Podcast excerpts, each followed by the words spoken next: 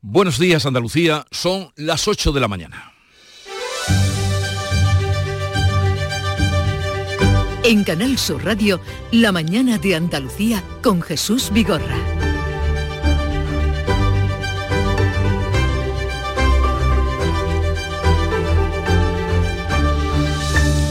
Sanidad va a imponer a partir de hoy el uso de las mascarillas en los centros sanitarios de toda España, también en las farmacias. Mañana sabremos, o a lo largo de esta mañana, si la ministra nos dice cuándo será ya de obligado cumplimiento el uso de la mascarilla.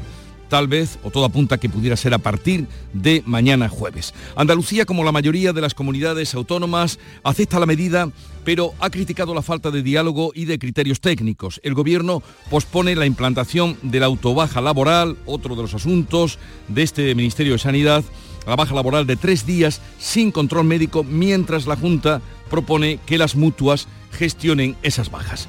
Y el Gobierno llega hoy sin apoyos suficientes al Pleno que comienza a las 9 de esta mañana y que debate los tres decretos anticrisis. Junts plantea que se sancione a las empresas que salieron de Cataluña por el proceso. Además, las Cortes debaten hoy las enmiendas a la totalidad del Partido Popular y Vox a la ley de amnistía. Y en el caso Maracena, nuevas. El juez reduce la causa al supuesto secuestrador de la exconcejal del PSOE y archiva la causa contra la exalcaldesa y otro exconcejal socialista de la localidad granadina. Ecuador declara la guerra al narcotráfico. El presidente Gabriel Novoa decreta la situación de conflicto armado interno y ordena el despliegue militar para hacer frente a la escalada de violencia callejera por parte de las bandas de narcotraficantes. Ya hay al menos 10 muertos a consecuencia de esos últimos altercados, algunos muy eh, violentos los que se han producido esta mañana y que se han podido ver además en directo a través de un canal de televisión. La mañana de Andalucía. Social Energy. La revolución solar ha llegado a Andalucía para ofrecerte la información del tiempo. Este miércoles, este 10 de enero, la mañana viene nubosa, con lluvias débiles en el interior de la mitad oriental y en el área del estrecho. Despejará por la tarde, salvo en la Sierra de Cazorla. Las, las temperaturas mínimas han bajado y las máximas van a subir en el tercio occidental y en el litoral mediterráneo con pocos cambios en el resto. Hoy van a estar entre los 13 grados de Jaén y los 18 de Málaga con vientos del oeste moderados o flojos. Comienza el año revolucionando tu hogar con Social Energy, la mejor relación calidad-precio del mercado. Si no, te la mejoramos. Descuentos de hasta 3.750 euros y llévate 200 euros en tu batería virtual con Luz, con seguro todo riesgo incluido los dos primeros años. Pide tu cita al 955 44 11 o socialenergy.es. La revolución solar es Social Energy. Canal Sur Radio. Logística Castillo. Más de 20 años viajando contigo los 365 días del año. Logística Castillo les ofrece la información del tráfico. En una mañana de intensa niebla en gran parte de Andalucía vamos a conocer cómo se circula por las carreteras eh, de nuestra comunidad. Desde la CGT nos informa Lucía Andújar. Buenos días. Muy buenos días. Hasta ahora estamos pendientes de tráfico lento en el acceso a Sevilla por la A49 a la altura de Tomares y también en Málaga en el acceso de la A7 en Rincón de la Victoria y en esta misma A7 en Cala de Mijas sentido Marbella. Van a encontrar complicaciones si circulan en Granada la GR30, en Armiña en ambas direcciones y precisamente en Granada estamos pendientes de dos vías cortadas por el temporal de nieve, la A4220 en Huejar Sierra y la A395 en Monachil. Les pedimos por ello mucha precaución al volante.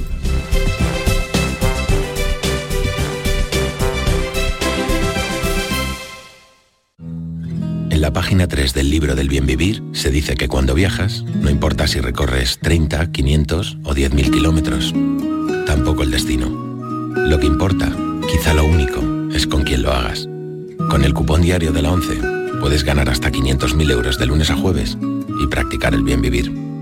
Cupón diario de la 11. Te toca bien vivir. A todos los que jugáis a la 11, bien jugado. Juega responsablemente y solo si eres mayor de edad. En Canal Sur Radio, la mañana de Andalucía con Jesús Bigorra. Noticias. Vamos a contarles la actualidad de este día. El Ministerio de Sanidad va a implantar hoy la obligatoriedad del uso de las mascarillas en hospitales y centros de salud. Y a lo largo de la mañana se espera que mm, conozcamos si esa medida entrará ya en vigor mañana.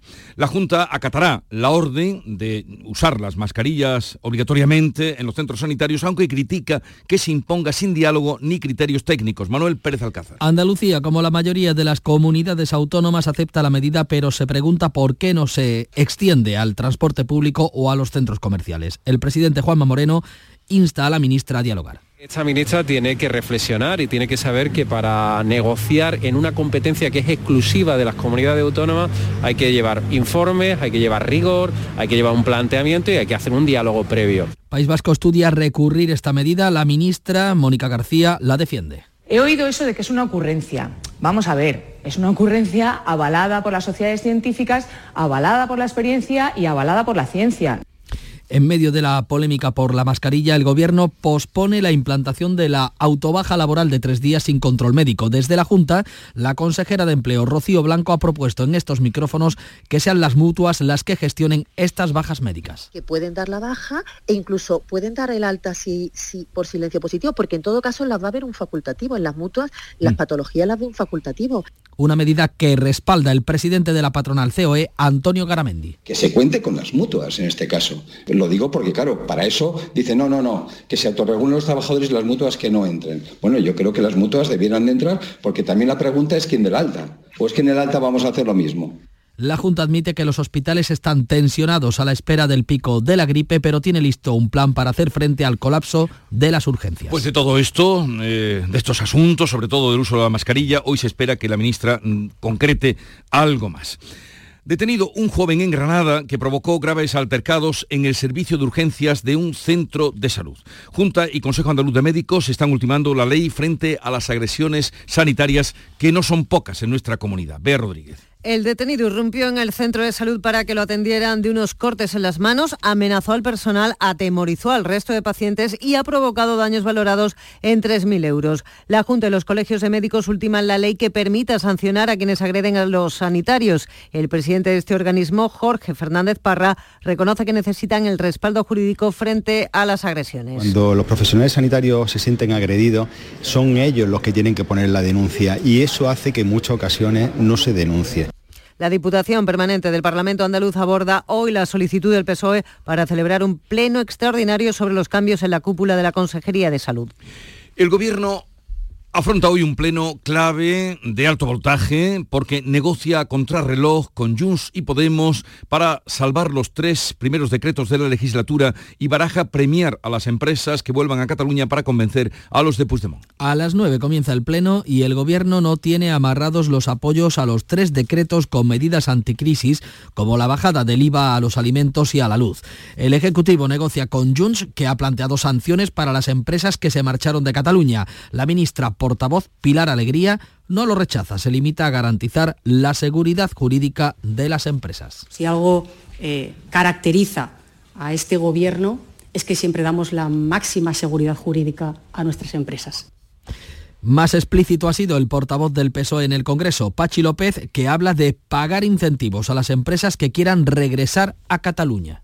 Uno es facilitar, sí, que las empresas vuelvan a Cataluña, las que se fueron, Segunda, el cumplimiento de la ley de sociedades de capital, leer el artículo 9. Y lo tercero es garantizar la seguridad jurídica. Feijo avanza que si los decretos decaen en este pleno, el PP llevará al Congreso las medidas que sí que respalda. Aquello en lo que estamos de acuerdo, nosotros lo salvaremos. No acudiré al rescate de Sánchez, pero sí estaré todas las semanas para favorecer a la mayoría de los españoles en sus problemas, en sus necesidades y en la defensa de sus intereses. La patronal COE defiende el decreto de las empresas a instalarse donde quieran. El Pleno, que arranca a las 9 en el Senado por las obras en el Congreso, debate también las enmiendas a la totalidad de PP y Vox contra la ley de la amnistía. Por cierto, que el Congreso volverá a celebrar pleno eh, la próxima semana en el Senado. Será un pleno express para la reforma del artículo de la Constitución y eliminar el eh, término disminuido de la Carta Magna. Dos eh, asuntos relacionados con la corrupción aquí en Andalucía. Imputado un dirigente socialista andaluz por supuesto fraude en los cursos de formación. Rafael Velasco, su mujer y otros familiares y varios exaltos cargos del gobierno andaluz, entre ellos el exconsejero Antonio Fernández, han sido imputados por cobrar sueldos de forma irregular con cargo a las ayudas destinadas a impartir cursos a los trabajadores. Se investiga si la Academia de la Esposa de Velasco recibió irregularmente ayudas públicas. En la audiencia de Sevilla hoy sigue el juicio al conocido como chofer de los ERE. Y por otra parte, en el caso Maracena, en Granada, el juez cierra la investigación y solo mantiene al supuesto secuestrador de la exconcejal del PSOE. El magistrado decreta el archivo contra la exalcaldesa socialista Berta Linares y otro exconcejal del PSOE de la localidad granadina y concluye que no hay indicios para mantener la investigación por presunta inducción al rapto. El secretario de organización del PSOE andaluz, Noel López, ya quedó fuera de esta causa. El juez entiende que el secuestrador de eh, la expareja eh, del el, el secuestrador, perdón, la expareja de Berta Linares actuó solo en el rapto de la exconcejal socialista Vanessa Romero. Detenido en Sevilla un abuelo por agredir sexualmente a sus dos nietas menores de edad durante meses. Además, las golpeaba y las amenazaba de muerte a ellas o a sus padres si contaban algo. Una de las menores llegó a manifestar incluso sus deseos de quitarse la vida. Sobre el detenido pesaba una orden de detención. Finalmente se ha entregado y ha ingresado en prisión. Galicia activa el nivel 2 de alerta para permitir así la respuesta del Estado en el vertido de microplásticos, los peles de la playa, como ya han hecho Cantabria y Asturias. El Gobierno recibió una alerta de Portugal a principios de diciembre. Portugal alertó al Ministerio de Óscar Puente de la pérdida de seis contenedores con el pellet el día 8 de diciembre, cinco antes, cinco días antes de que el 112 alertara a la Junta Galega, que no reconoce como oficial la llamada del Gobierno 12 días después, el 20 de diciembre. De acuerdo con el informe que maneja el Ejecutivo gallego, el material de los pellets no es tóxico. Así lo ha manifestado la titular de Medio Ambiente Ángeles Vázquez no se trata de un material peligroso y no es un material tóxico, lo cual no quiere decir que no sea nocivo para el medio ambiente sobre la toxicidad de este producto, Bruselas determinó el 16 de octubre que los pellets no son biodegradables y que se acumulan en especies marinas. El presidente gallego Alfonso Rueda pide al gobierno actuar en el mar. La ministra de Transición Ecológica, Teresa Rivera, señala que en principio las dotaciones van a actuar en las playas. No nos ha llegado todavía la, petición concreta de ayuda. La ayuda, tal y como está planteado en el Real Decreto de 2012 por el que se crea este sistema de reacción, eh, consiste fundamentalmente en la dotación de, medios para trabajar en la limpieza de las, de las playas. Por tanto, es en eso lo que estamos concentrados. En plena precampaña de las elecciones gallegas, las juventudes socialistas han usado una foto de un pez eh, tragando microplásticos en Sri Lanka para acusar de catástrofe ecológica al gobierno gallego. Ecuador declara el estado de guerra frente a las revueltas callejeras y violentas de las bandas de narcotraficantes. El presidente Gabriel Novo ha decretado la situación de conflicto armado interno y ha ordenado el despliegue militar para hacer frente a la escalada de violencia callejera por parte de las bandas de narcotraficantes. Ya hay al menos 10 muertos. Esta noche un grupo de encabuchados armados irrumpía en la televisión, en una televisión de Guayaquil, durante una emisión en directo. Finalmente han sido reducidos por la policía. La crisis se desató el fin de semana con una oleada de motines en las cárceles de una de ellas. Precisamente se fugó el criminal más peligroso de este país. El lunes el presidente Novoa decretaba el estado de excepción con toque de queda nocturno. El abogado del sargento que murió en las maniobras en Cerro Muriano junto a un soldado pide que la justicia militar clarifique lo ocurrido porque considera que fue una negligencia de la que debe responder la cadena de mando. El abogado considera que la jurisdicción militar es la que debe intervenir e investigar las muertes del soldado sevillano Carlos León y el sargento Jiménez. Entiende que la responsabilidad se debe buscar en los mandos inferiores y no en los superiores. En unos días el juzgado togado de Sevilla se hará cargo del caso tras inhibirse el juzgado de instrucción de Córdoba. Tres de las medallas de oro al mérito de las bellas artes que se mm, dieron a conocer ayer tienen nombre andaluz. La periodista María Teresa Campos y el dibujante de San Roque, excepcional Carlos Pacheco, ambas a título póstumo, además de asociación, la Asociación Gremial Arte Sacro de Sevilla, Antonio Catoni. Sí, es la única asociación que reúne a orfebres, imagineros, a tallistas, a bordadores, a floristas, la única de toda Andalucía, la única de toda España, es decir, esto es un reconocimiento a un gremio que permite que pervivan manifestaciones artísticas, en el caso de Sevilla con más de 600 años de historia ininterrumpida, es decir, esto es una seña de identidad de Sevilla, pero dice Francisco Carrera Iglesias Paquili, el presidente de la asociación, que también tiene un peso económico muy importante porque da de comer a muchas familias. Nosotros, cada uno desde nuestro puesto de trabajo, lo que trabajamos es por mm, mantener a nuestra familia, darle dignidad al sector y trabajar por nuestra tierra, que son lo, lo más maravilloso del mundo entero, y posicionarla. Así que junto a mm, galardonados como Estopa, como Pablo Berger, pues va a estar la Asociación Sevillana de Arte Sacro. En Cádiz siempre marea que han triunfado. Y Sara a media España han encandilado. Primera jornada del concurso de agrupaciones de Carnaval de Cádiz en el Teatro Falla, plato fuerte, duelo al sol en- o duelo a las candilejas entre los chirigoteros, el Celu y el Cheri que dejaban este cuplé. porquería. Pero si hay algún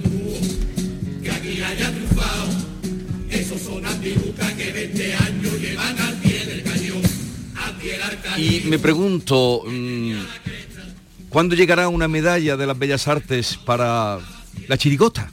Porque ya mm, hay amplitud de, de medallas, hay una larga lista, 37 han dado este año. ¡Qué cantidad de medallas!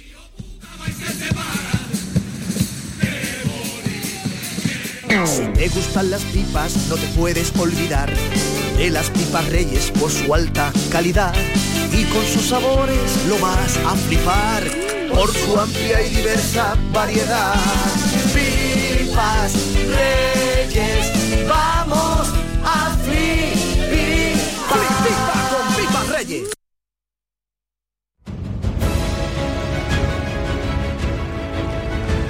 En unos minutos vamos a ponerles al tanto de lo más llamativo de este día, jornada 10 de enero, Fran López de Paz, lo primero, buenos días. Buenos días. Tomar la tensión, el pulso a la jornada. Hoy la actualidad está como para meterle una pastillita debajo de la lengua porque dentro de aproximadamente tres cuartos de horas empieza un pleno en el Congreso que puede marcar la legislatura. A esta hora algunos ya saben lo que va a pasar porque durante toda la madrugada ha habido reuniones entre las partes negociadoras, no sabemos ni quién, ni cuándo, ni dónde, pero a esta hora, porque tendrán que ir a desayunar, ¿no? Los negociadores antes de irse al Congreso de los Diputados. Se hacen apuestas. ¿Saldrá que sí o saldrá que no? Ahora Yo mismo- creo que algunas cosas van a salir que sí, fíjate. Y algunas O sea, habrá sorpresas. Habrá sorpresas. Y fíjate, eh, el Partido Popular no quería reformar la Constitución, no el artículo 49 para sustituir el término disminuido por personas Ujú. con discapacidad, porque decía que no por eso, sino porque era abrir la espita para que otros grupos intentaran otras cosas. Y ya lo han hecho. Los de Compromís en Valencia quieren que, además de eso, haya una línea más en la disposición transitoria que reconoce los derechos históricos de las comunidades forales, como en su día, hasta el siglo XVII, me parece, no, XVIII, eh, la comunidad valenciana o Valencia tenía derecho propio por pertenecer a la corona de Aragón, quieren recuperar esos derechos históricos para crear una jurisprudencia valenciana. Eh, esto no va a salir adelante, pero este era el peligro o el problema de abrir la espita a la reforma de la Constitución. Y una pregunta que te hago, ¿a ti no te han dado medalla de las Bellas Artes? No, pero no de los carto. Claro. Tal vez cuando me muera. Pero pintas, esculpes, haces músicas o No, taconeas. no, Tú mira la lista de hoy, hay muchísima gente que ni esculpe, ni pinta, ni, Ni, escupe. ni- ni taconea, exactamente. Buenos días, Vigorra. Adiós, Fran. No me tires, no me tires de la LEN. Eh, Nuria Durán, del ámbito nacional, ¿qué me cuentas? Lo leemos hoy en El Mundo, pregorexia o adelgazar en el embarazo puede llegar a ser muy peligrosa. La presión por estar siempre delgadas, sumada a la exposición de las famosas que a los dos días de dar a luz recuperan la silueta, lleva a algunas mujeres a este trastorno. La pregorexia es un trastorno de la alimentación que afecta a mujeres embarazadas, que se caracteriza por un miedo muy acusado a engordar y a perder la figura. Hay mujeres que vomitan después de comer, que comen poquísimo o que optan por hacer ejercicio físico excesivo. Pueden llegar problemas graves como alteraciones en el líquido amniótico, desprendimiento de la placenta, problema respiratorio para el recién nacido, hipertensión e incluso la muerte. Hay que recordar que si una mujer parte de un peso normal durante el embarazo, durante la gestación, lo adecuado es aumentar pesar entre 11 y 16 kilos. Lo más destacado del ámbito internacional, Bea Rodríguez. Estupefacción y pavor por lo que leemos en The Guardian. Eh, Los niños son ahora los mayores perpetradores de abuso sexual contra otros niños. Los datos policiales muestran que el 52% de los presuntos delincuentes inglaterregales son menores, una situación exacerbada por la accesibilidad de la pornografía violenta. Y la clave económica del día, ¿dónde está Paco Ramón? ¿Tienes acciones de Grifols? No. Pues espérate antes de vender. Ahí queda dicho todo. La noticia deportiva, Nuria Caciño. Salvo giro inesperado, Ramón Planes le comunicará hoy al Betis su decisión de abandonar la dirección deportiva para marcharse a Arabia Saudí. Y en Arabia Saudí comienza hoy la Supercopa de España, primera semifinal a las 8, Atlético de Madrid-Real Madrid. Son las 8.20 minutos de la mañana, llega el tiempo de la información local. Atentos. En la mañana de Andalucía de Canal Sur Radio, las noticias de Sevilla con Antonio Catoni. Buenos días, dos personas heridas graves por sendos apuñalamientos que investiga la Policía Nacional. El más reciente, la pasada tarde, en el comedor social de Triana, en la calle Pajez del Corro, en el que un usuario recibía una puñalada en el cuello y está grave.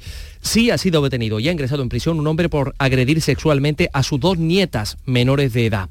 Les contamos también en portada, la Asociación Gremial de Arte Sacro de Sevilla va a recibir la medalla de oro al mérito en las bellas artes junto a otras figuras destacadas de la cultura de España, como el grupo Estopa o el director Pablo Berger. Y en el deporte la noticia en la marcha del director deportivo del Betis, Ramón Planes, que ha rechazado la contraoferta del club y que finalmente se va a Arabia Saudí. Situación del tráfico a esta hora en las carreteras de Sevilla y provincia.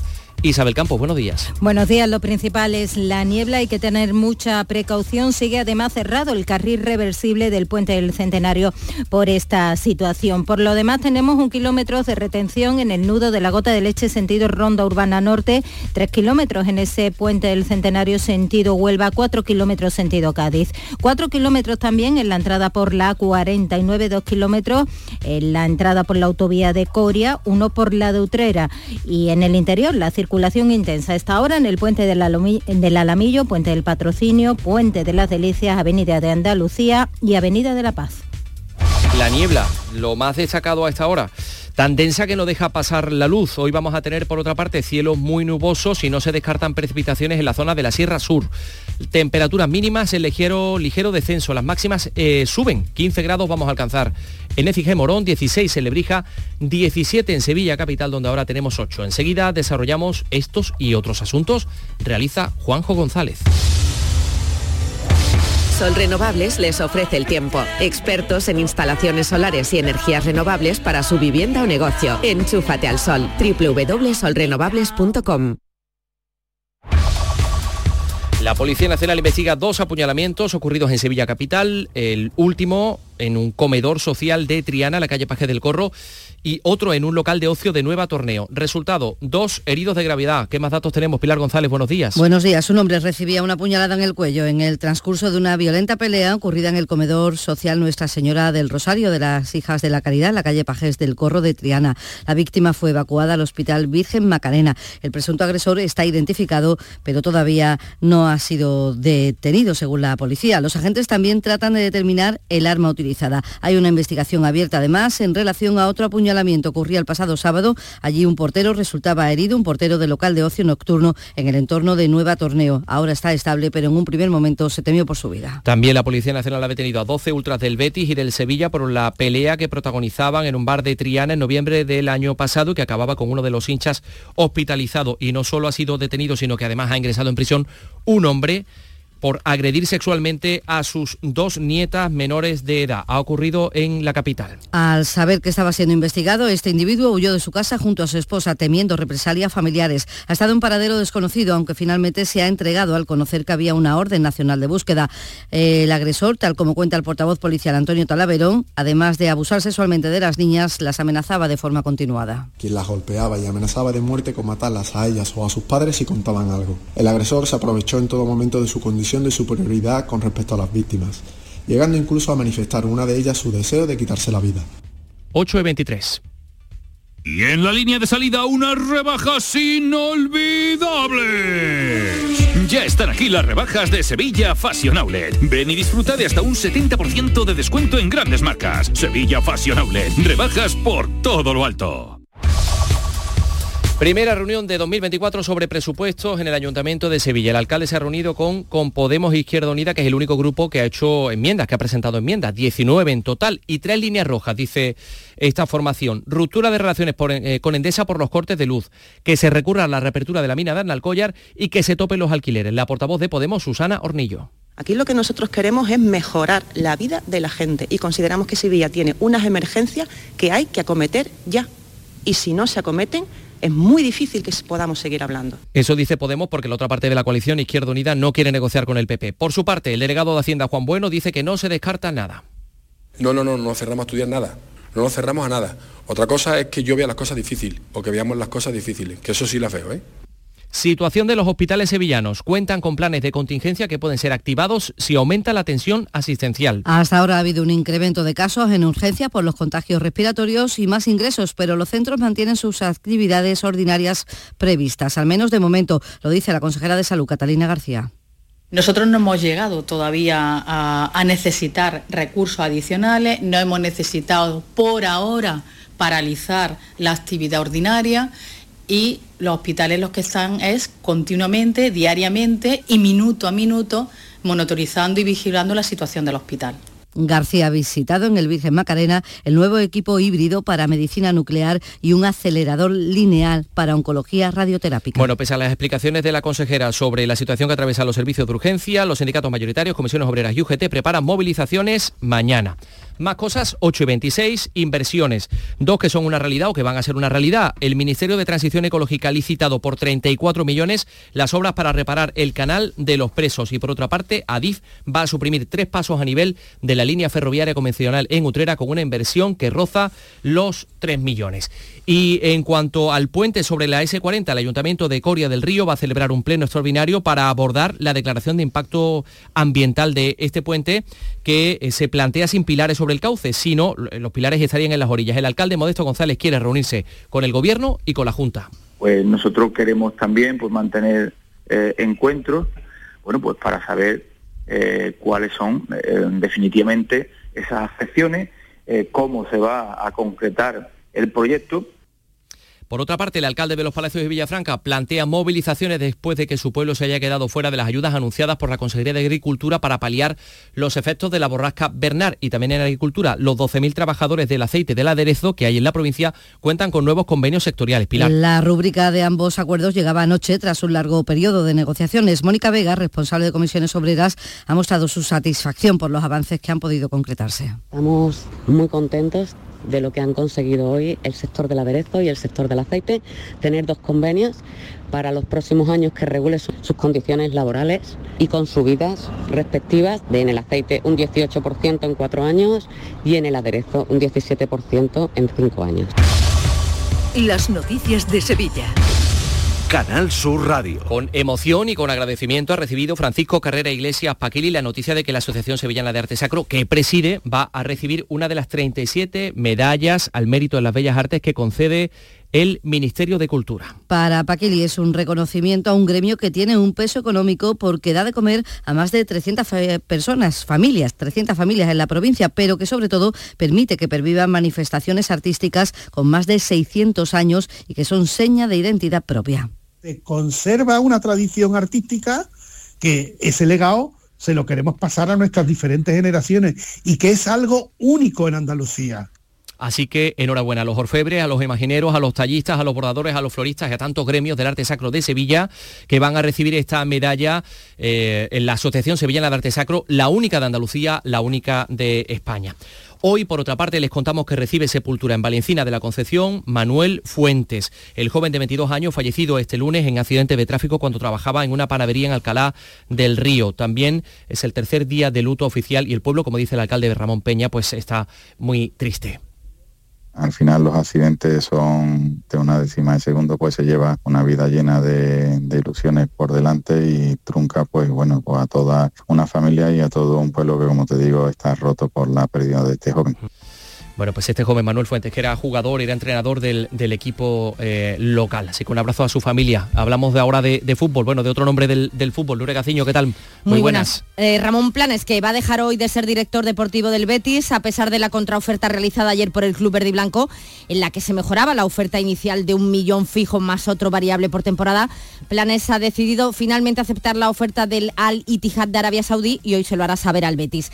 Deja hecho el trabajo en este mercado de enero, en este mercado de invierno, donde el único fichaje, el de Johnny Cardoso, ya está inscrito en la liga, así que podrá debutar este fin de semana ante el Granada. El que se pierde el choque del viernes ante el Alavés es el sevillista Gudel, que va a pasar por el quirófano, estará entre dos, tres meses de baja.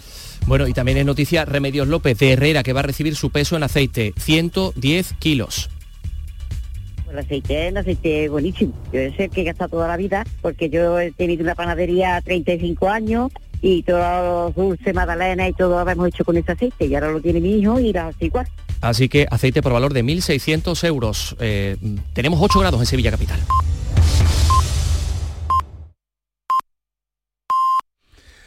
Andalucía son las ocho y media de la mañana.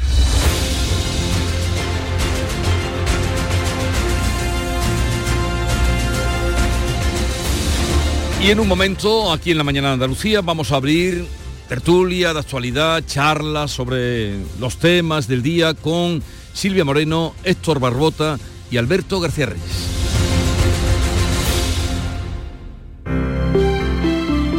Buenos días. En el sorteo del Eurojackpot de ayer, la combinación ganadora ha sido 9, 12, 26, 41 y 47. Soles 7 y 10. Recuerda, ahora con el Eurojackpot de la 11, todos los martes y viernes hay botes millonarios. Disfruta del día. Y ya sabes, a todos los que jugáis a la 11, bien jugado. Hay gente para todo y el programa del Yuyu es de buena gente, divertida y alegre, que le pone humor al día a día. Sí, porque nos gusta mirar el lado bueno de la vida, por muy surrealista que pueda ser, y dibujarte una sonrisa. No es fácil, créeme, pero no tiene precio. El programa del Yuyu, gente genuinamente original. De lunes a viernes a las 3 de la tarde. Contigo somos más Canal Sur Radio. Contigo somos más Andalucía. Seguro que has oído hablar de compartir responsabilidades de forma equilibrada en la crianza de los hijos e hijas. Pero, ¿sabes qué beneficios aporta? Compartir los cuidados es salud para toda la familia. Es convivencia respetuosa, libertad de decisión, independencia y autonomía para niños y niñas. Pero también es amor, respeto, compromiso y salud, tanto física como emocional. Familias corresponsables. Cuidados compartidos. Campaña promovida conjuntamente por la Consejería de Salud y Consumo y la Consejería de Inclusión Social, Juventud, Familias e Igualdad de la Junta de Andalucía, enmarcada en el Plan Corresponsables impulsado por el Ministerio de Igualdad del Gobierno de España.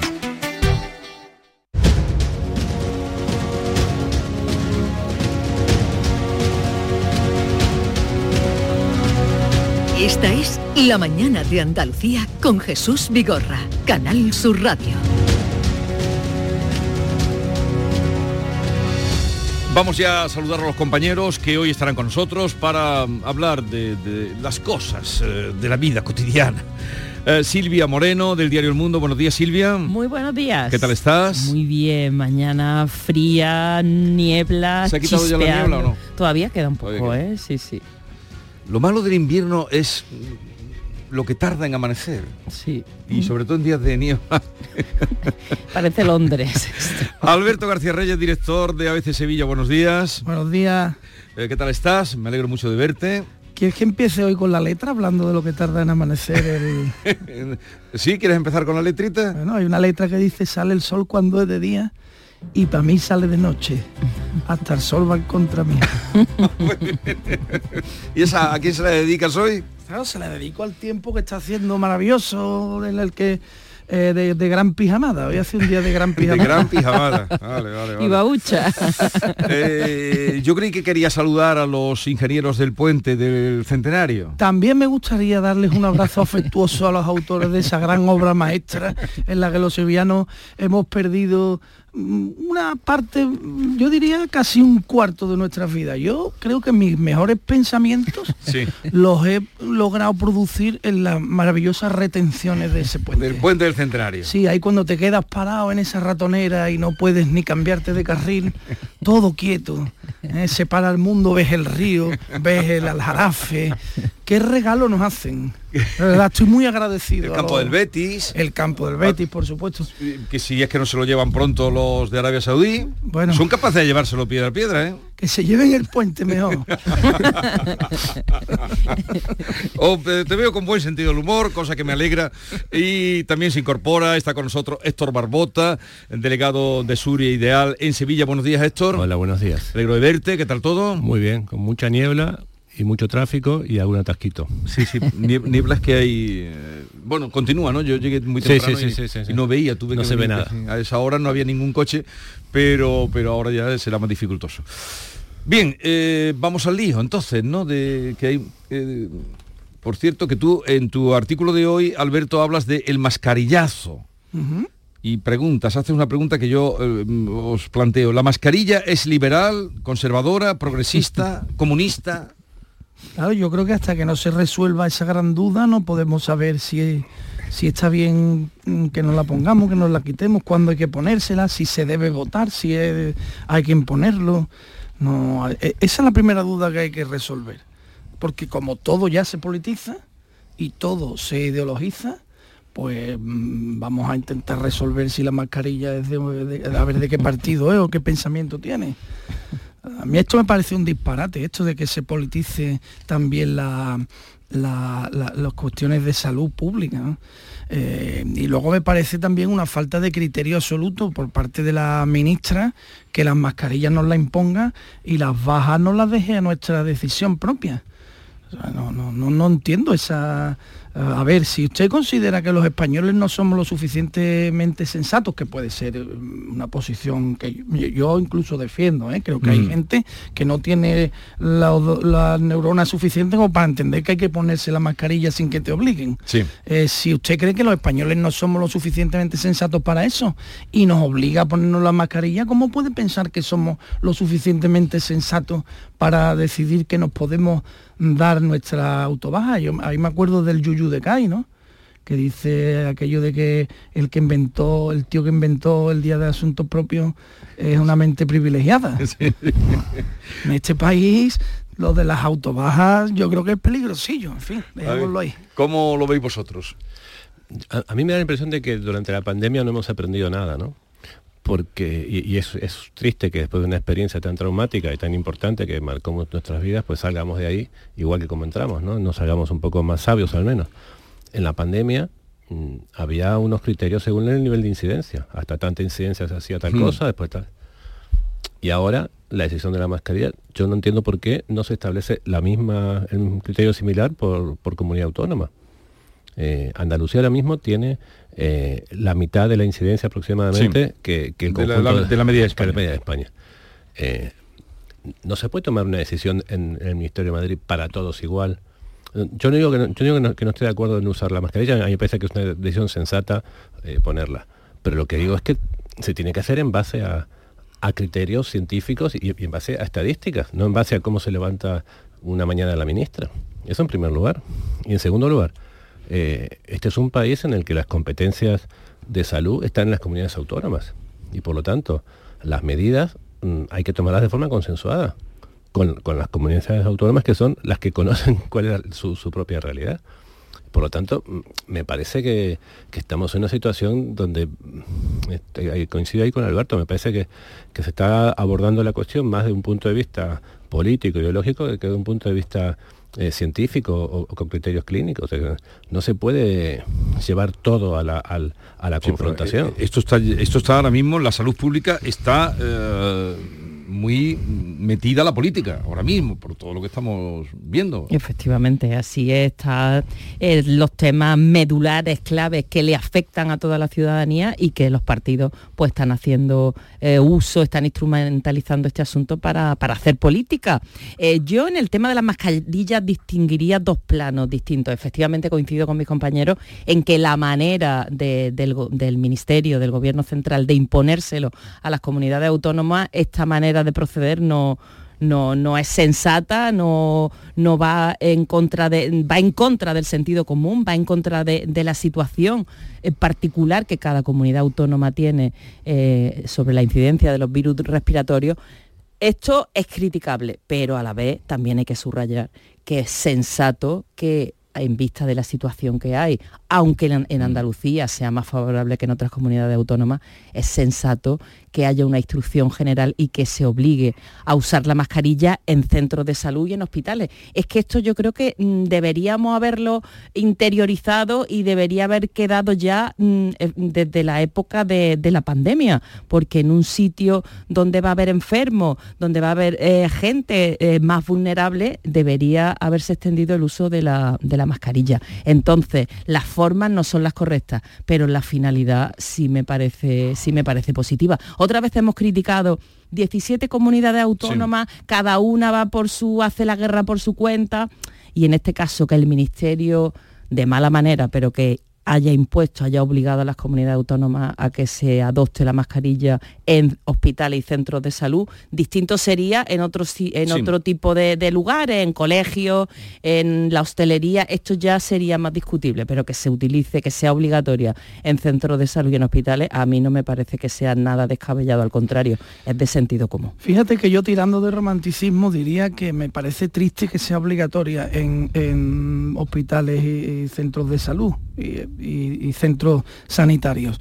Me parece triste porque creo que no tendría que, que obligarnos el gobierno. El otro día el, el- el doctor Cisnero, que es el jefe de enfermedades infecciosas de- del Hospital Virgen del Rocío de Sevilla, le hicimos una entrevista en ABC y decía que la gente tiene que saber que donde es más fácil pillar ahora mismo un virus es en un hospital. Claro, O y- sea, y en un centro de es salud. que esto es una cosa de, sentido común absoluto Pero y, de, como y de- es- y de educación, ¿no? De educación. Es decir, vamos a ver, yo voy a entrar. Imagínate que yo soy el que el Sí. portador del virus y yo voy a entrar en un sitio donde hay personas que tienen otras enfermedades. Ay, yo me- a mí no me tiene que obligar nadie a ponerme una Pero, mascarilla, no pe- se supone que... pero a ti, Alberto, pero a ti, imagínate pues, a eso- un enfermo pues eso es lo que estoy- llegue tosiendo Pues eso es lo que estoy tratando y, de decir. y le diga al médico, póngase la mascarilla y Pero, dice, no es obligatorio, no me la pero, pongo. pero Silvia, si eso es lo que estoy diciendo. Lo que estoy diciendo es que me parece triste, es triste. que tenga que, que obligar a eso. Pero se tiene que Pero obligar. es necesario. Es necesario. El- pero lo triste es que sea necesario. O sea, porque no haya una suficiente educación en la, en la sociedad y a lo mejor estoy tocando un tema muy sensible, pero es que yo creo que la mayor parte de los problemas sociales que tenemos en estos momentos en este país derivan de una deficiente educación y de unos principios un poquito laxos que, que tienen que ver con el respeto al, al- al prójimo, con, el, con la, la convivencia en comunidad de manera natural, sabiendo cuáles son los límites de uno y de otro y con el, insisto, con la palabra que me gusta mucho cada vez decirla más, respeto. Sí, pero lo que estaba No. diciendo Silvia, a una persona, perdona Héctor, que vaya Sí. eh, y que vaya afectada mm, y le bueno o un médico que le diga a otro eh, a una persona póngase usted la mascarilla No, no, eso Sí, no es- eso ahora mismo por eso quizás lo lo, de obligado No, lo hay que que pasa haberlo hecho mejor haberlo hecho mejor y no con este que es tirando de un Lo que pasa, yo, otro. yo- yo no estoy es- totalmente de acuerdo en cuanto a, a que sea la mayoría de la gente la que sea insensata o, o la, o- o la que actúe con falta de respeto. Lo que pasa es que el que actúa de esa manera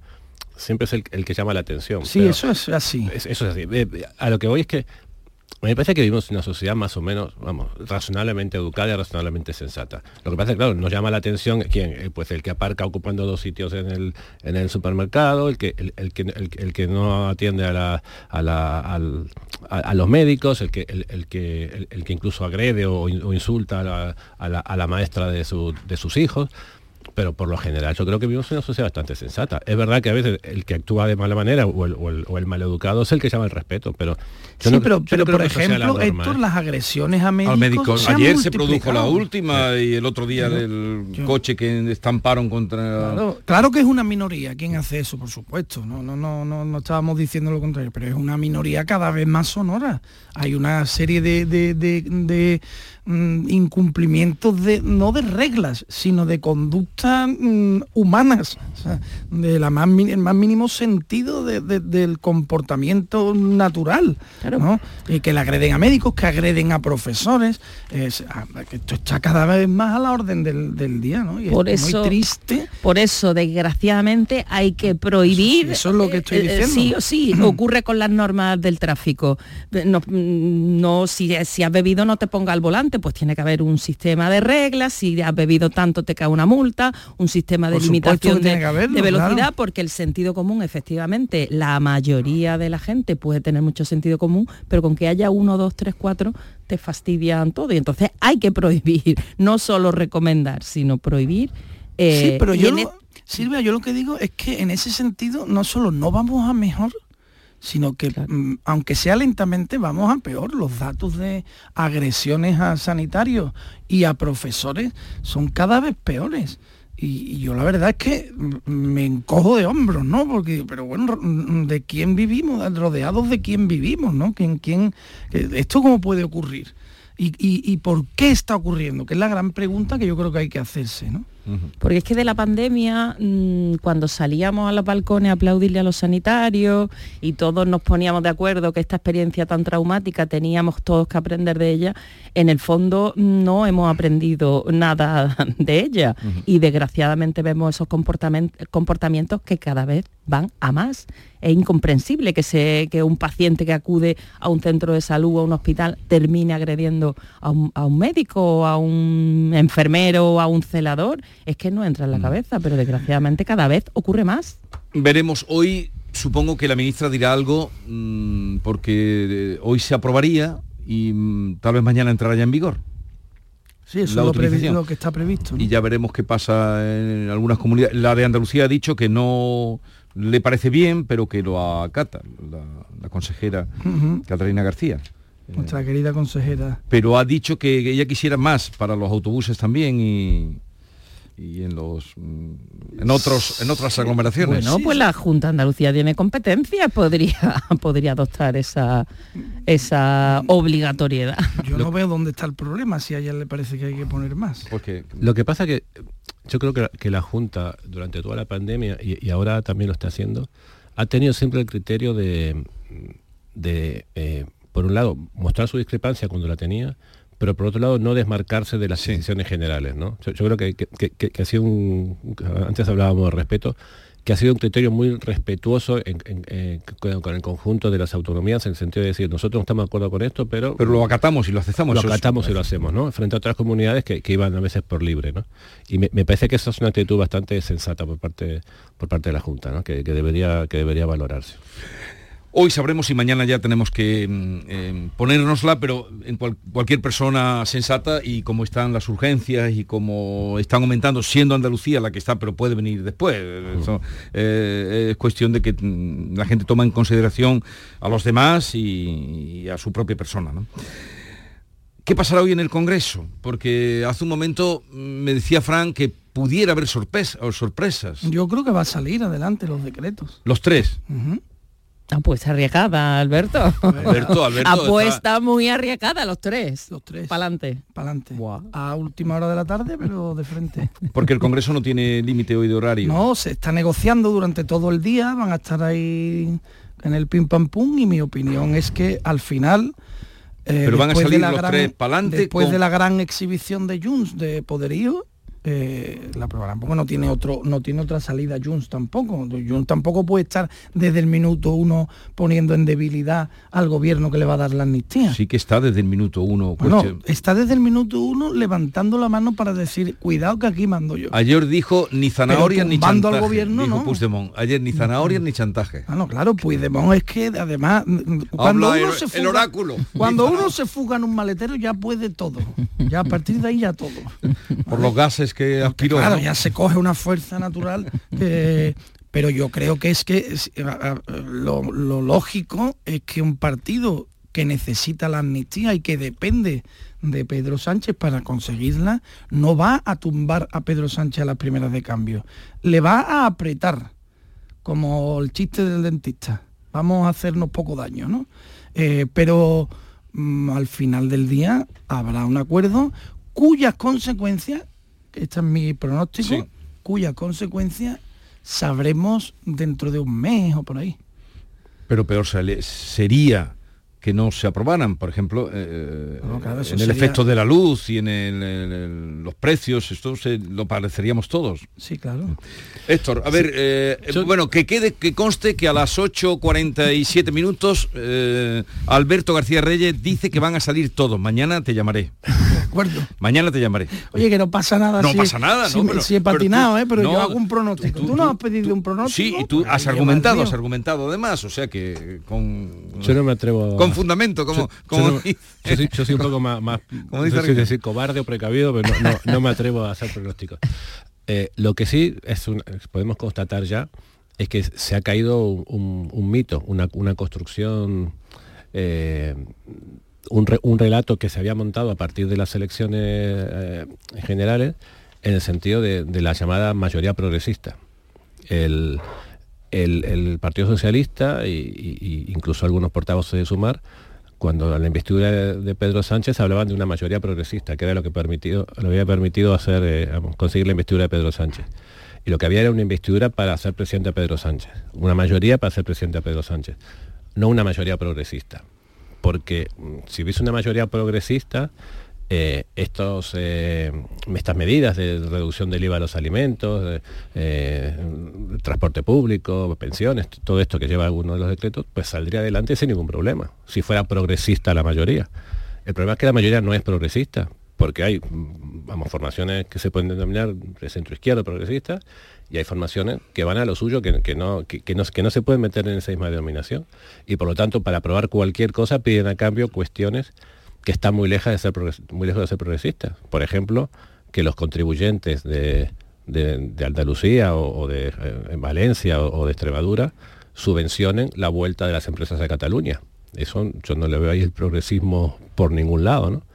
Entonces, mm, si esto sirve, mm, eh, o, o este, es- no, no sé si finalmente saldrá adelante o no saldrá ante los decretos, si salen saldrán con susto para el PSOE, eh, pero si esto sirve para que se caiga ese mito y que no se vuelva a usar esa falacia de la mayoría progresista, pues bien, bienvenido sea.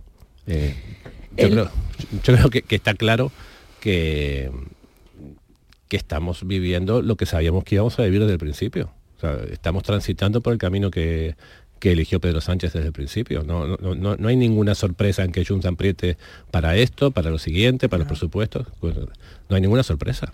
El gobierno de Pedro Sánchez yo creo que también ha, mm, ha intentado utilizar ese, ese as en la manga que mencionaba antes Alberto, de a las primeras de cambio no me van a tumbar. Entonces ha hecho una apuesta muy, muy arriesgada en sintonía con lo que ya estamos acostumbrados de Pedro Sánchez y ha llevado tres eh, decretos leyes que son, que son clave. Le han llamado el decreto omnibus. Sí. Eh, aparte de la rebaja del IVA, está también... eh, la posibilidad para que Bruselas envíe 10.000 millones Es de que si no euros se de hoy, fondo se europeo. pierden 10.000 millones que... Entonces el gobierno con esta está en minoría con esta debilidad que tiene, que tiene que depender de grupos muy distintos, lleva eh, su apuesta al máximo eh, y lleva al Congreso de los Diputados tres decretos leyes que son clave y sabe que tiene que negociar con partidos con sensibilidades muy distintas y que va a ser muy complicado lo que uno te apoye que el otro también le dé le dé el visto bueno.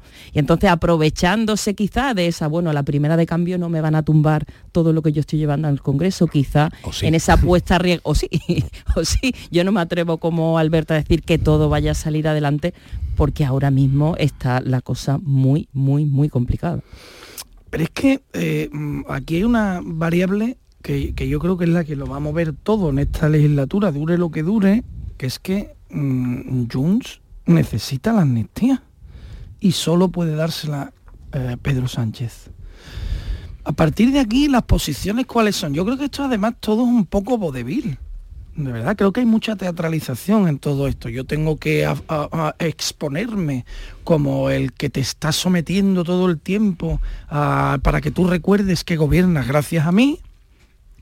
Eh, pero tampoco puedo tensar la cuerda tanto porque eh, la amnistía me la tienes que dar tú. Eh, eh, y, creo que todo está muy como muy eh, mm, escenificado, ¿no? Muy hasta pactado, ¿no? Es decir, bueno, tú ejerces tu papel, yo ejerzo el mío, y a la hora de la verdad vamos a sacar las cositas para adelante, porque ninguno de los dos podemos permitirnos que esto se tumbe. Y yo creo que esto es, es muy evidente, ¿no? No creo que, que, que Junts llegue a tensionar tantísimo el gobierno como para tumbarlo, porque ¿a dónde iría Junts sin este gobierno? Ni a la vuelta de la esquina. Eso lo sabe Puigdemont. Si, si en, en el maletero no terminó de perder las neuronas que tenía, lo tiene que saber. Lo tiene que saber. Entonces, a partir de, ese, de, de- de este escenario, yo creo que todo es una gran farsa en la que en ningún momento se van a permitir ni el uno ni el otro traicionarse. Lo que pasa es que hay que ver hasta dónde se tensa la cuerda, ¿no? Yo de todas formas, viéndolo desde aquí, eh, yo no puedo evitar sentirme vamos, agraviado por algunas de las propuestas que hace que hace Junts, ¿no? Por Eh, ejemplo, lo de las afirma- empresas, esto- multar esto- las empresas que no, pero esto- es a que- las empresas que no quieran volver. Me- hay, hay dos cuestiones ahí. Primero lo de multar a las empresas que no puedan ver, que, que es una cosa que, que yo creo que no pasaría. eh, un- El filtro un filtro mínimo de legalidad. vaya, no, no, eh, es imposible, ¿no? Pero no, pero yo me he sentido ofendido más por la segunda parte de eso. El hecho de que, de y, y es que y aparte me preocupa que es una cuestión de, de- de que he escuchado esta mañana que algunos portavoces de- del PSOE del gobierno dicen, bueno, que habría que verlo, ¿no? Esto de, lo escuché a Pachi López hace un momento aquí en Canal Sur, eh, esto de que, bueno, que habría que estudiar esto de... Habría que darle alguna compensación. Alguna compensación a los que quieren volver, pero, pero, pero vamos a ver, la mayoría de las empresas se fueron a... a- Las echaron. para empezar, que se fueron, se fueron por un proceso político que ellos quieren continuar. O sea, te, te- te voy a multar si no vuelves, te voy a incentivar para que vuelvas y, y para que estés sometido a la misma situación por la que te fuiste. Porque tú te fuiste por el proceso y nosotros queremos seguir con el proceso. Por lo tanto, eh, usted quiere que vuelvan, pues de- póngale punto final al proceso y ya está. No estoy amenazando todo el tiempo con resucitarlo. Pero en segundo lugar, que con dinero de los contribuyentes de los sitios donde están esas empresas, eh, quieren eh, premiar a las empresas que vuelvan. O sea, te quieren sacar tu dinero y tus empresas. Y es, es- una propuesta que, que- a mí me resulta, personalmente, a mí me resulta ofensiva. Me están ofendiendo cuando están proponiendo eso.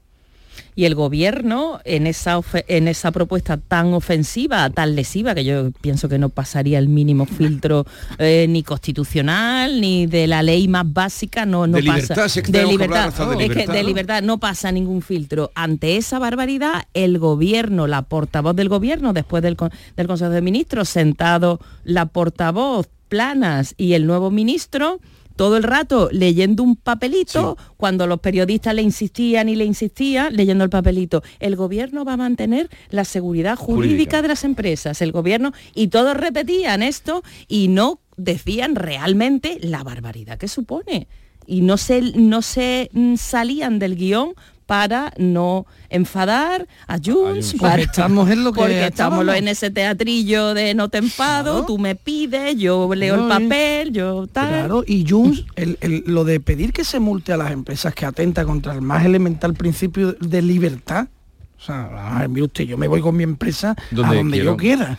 Mm, siempre que cumpla los, los términos legales de un traslado legal, a mí no me dice usted dónde tengo yo que poner la sede de mi empresa. Y mi consejo de administración acepte que nos vamos a otro sitio, oiga. Sí, pero ¿Usted qué porque- me está contando? Pero porque O sea, Alberto, de estos lodos vienen de aquellos polvos de cuando se empezó a multar a las a las tiendas que no rotulaban en catalán.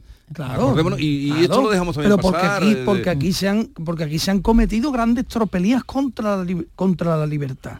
Y, y no pasa nada. Y a- bueno, y ahora esta gente propone, propone de, eh, muy fuera del marco constitucional. Claro, ellos también es que quieren estar muy fuera del marco constitucional. Lo que me extraña es que además quieran estar muy fuera de la libertad. Pero bueno, esto ya cada uno que se lo monte como pueda. Pero es, es forma parte del teatro que Junts tiene que proponer boutades que tensionen mucho a Pedro Sánchez para que todo el tiempo parezca que está muy nervioso. Eh, Al borde del abismo, que es donde es. nos han llevado Sí, hoy. pero, porque pero hoy- aparte hay una cuestión de negociación. Quiero decir, eh, proponen algo impracticable como las multas para colarlo los incentivos. Es decir, bueno, por lo menos no, no, no, no nos multan, pero claro, pero es que lo los incentivos es una barbaridad Es una también, barbaridad. porque es dinero de todos. Pero eso para- ya, eso ya lo hicieron con el referéndum y la amnistía, ¿eh?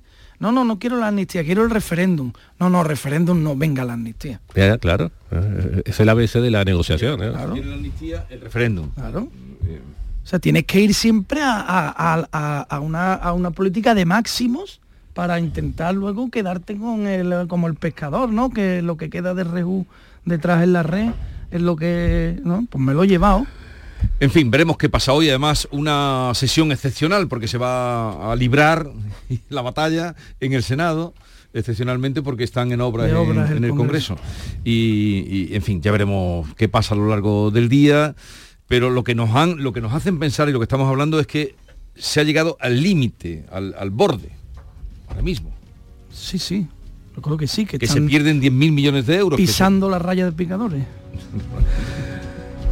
No hables, no saques temas taurinos porque el tema taurino no considera. En las 37 medallas que dieron ayer no ha habido para este año para lo- el tema para ningún torero, ninguna ganadería, nada. Es que Bueno, se le han dado a estopa, ¿eh? Poco nos vayamos aquí a poner exquisitos. Sí, sí, ha sido un revés que, que poco nos ha comentado, en fin, ya los taurinos van, pagan su entrada. Estopa eh, lo que había que darle al ministro. porque ahí eh, hasta ahora se habían dado hasta 29 medallas. Bueno, lo hablaremos luego de eso antes también de terminar.